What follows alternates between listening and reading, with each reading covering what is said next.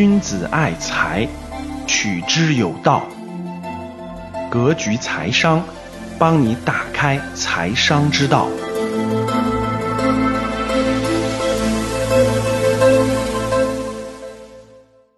当你看到我所看到的世界，你将重新认识整个世界。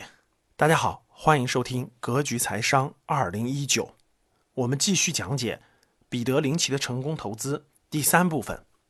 那第三部分呢，有一个大主题。主题叫做长期投资。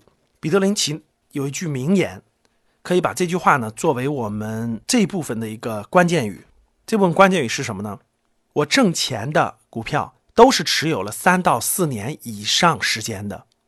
那通过这句话，大家应该就可以看得出来，长期投资是多么重要的了。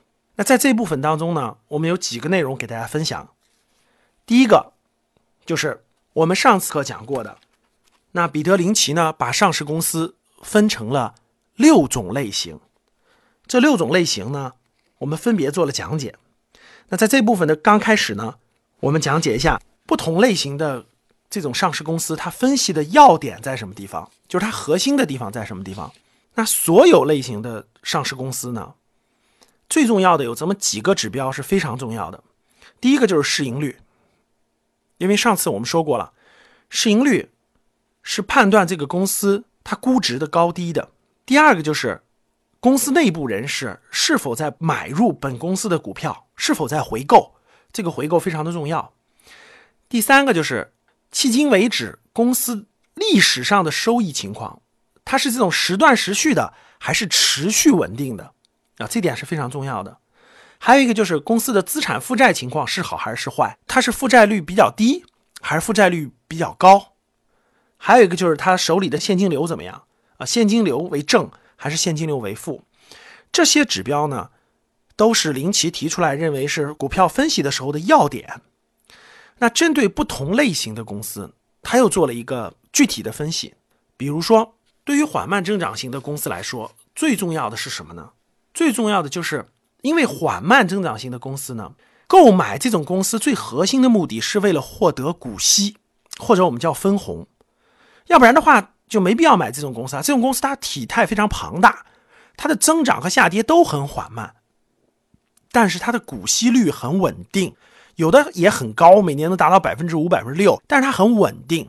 缓慢增长型的公司，既然我们买它是为了这种红利，所以就必须明白的一点是，它的持续派发的这种股息是否能够定期发放，并且能够逐年提高这种股息的水平。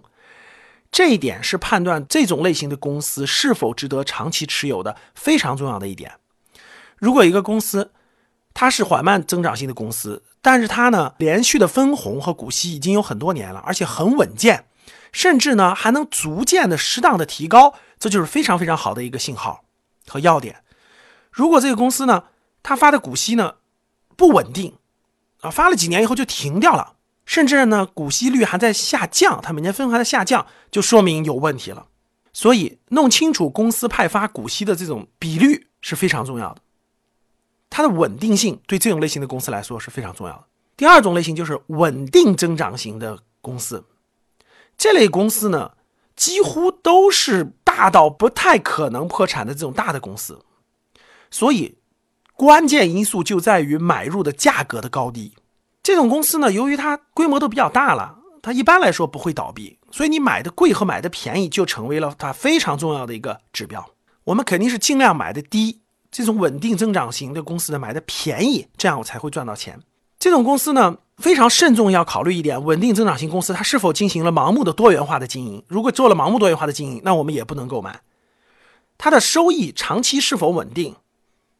如果它的收益呢，长期是比较稳定的。